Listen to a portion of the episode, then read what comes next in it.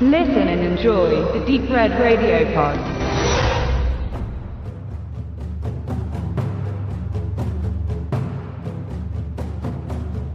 Horse Soldiers. The extraordinary story of a band of US soldiers who rode to victory in Afghanistan ist ein Buch des Journalisten Doug Stanton, das 2009 veröffentlicht wurde und das sich aus Berichten von US-Soldaten speiste. Nüchtern beschrieb Stanton die Abläufe und Handlungen. Es war kein reißerischer Roman, sondern eine nüchterne Taktikstudie, die mittlerweile auch in der Ausbildung beim Militär Verwendung findet. 2001 Ungefähr einen Monat nach dem Flugzeugattentat auf das World Trade Center in Manhattan, New York City, wurde eine kleine Einsatztruppe unter der Führung von Captain Mark Nudge nach Afghanistan eingeschleust, wo er sich einer einheimischen Miliz anschloss, um gegen die Taliban, die sich des WTC Terrorangriffs bekannten, vorzugehen. Mit der Ortskenntnis der neuen Verbündeten und der Angriffsstärke der US-Luftwaffe bombardierten sie Stellungen des gemeinsamen Feindes und zogen auch beritten und zu Fuß ins Feld.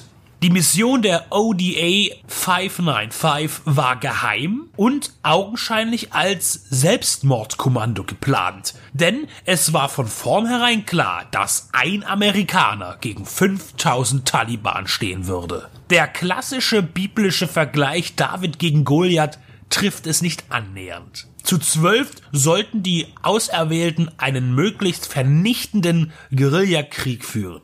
Diese Mission gilt mittlerweile zu einer der größten Erfolge des US-Militärs wegen seiner Effektivität und der Schnelligkeit der Ausführung bei aller Widrigkeit und den gering kalkulierten Chancen auf Erfolg. Alle zwölf werden überleben.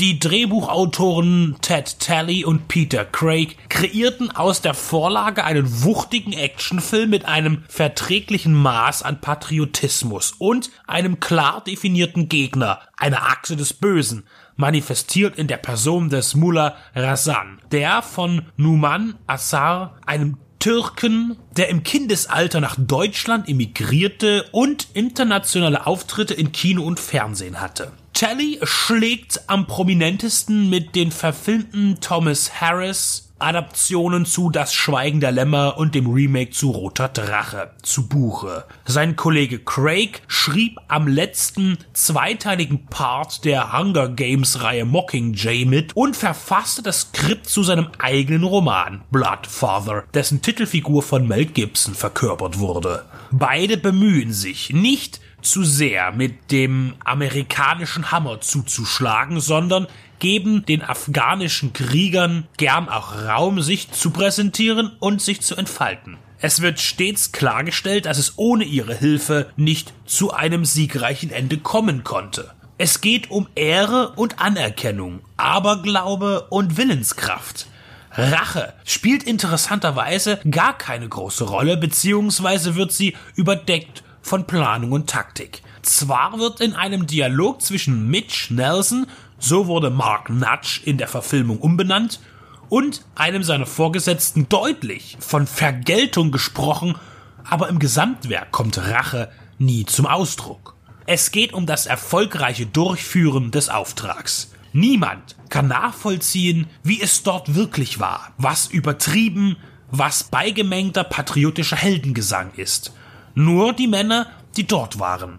Und allgemein die Männer und Frauen, die sich weltweit im militärischen Einsatz befinden und in ähnlichen Situationen stecken. Deshalb ist es wenig weise, sich über die Inhalte solcher Filme lustig zu machen, sie als machohaft abzustempeln, denn eines ist sicher, egal was man in dem Film zu sehen bekommt, es war mit Sicherheit kein Spaziergang und der Tod lauerte an jeder Ecke.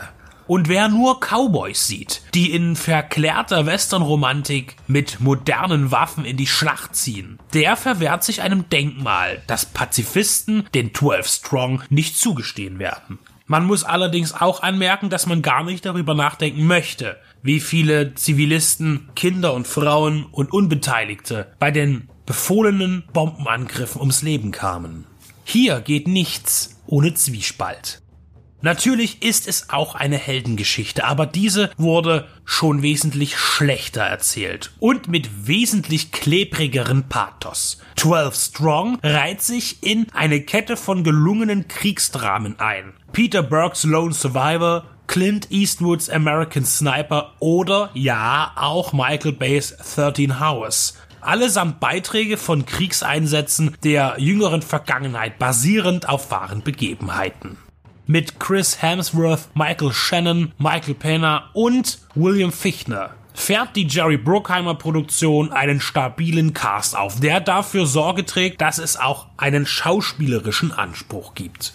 Im technischen Bereich kann sich der Film unter der Regie des Newcomers Nikolai Fugelsig behaupten. Neben den standardisierten, weniger feineren CGI Action-Effekten bietet 12 Strong gute bis sehr aufwendige Pyro mit großen Explosionen und verschiedenen War Areas. Die Kamera ist fließend, wählt verschiedene Perspektiven bei der Beobachtung. Sie ist mitten im Staub und Feuer der Gefechte oder auch oben am Himmel, betrachtet wie eine Drohne die Bombenabwürfe auf die feindlichen Stellungen.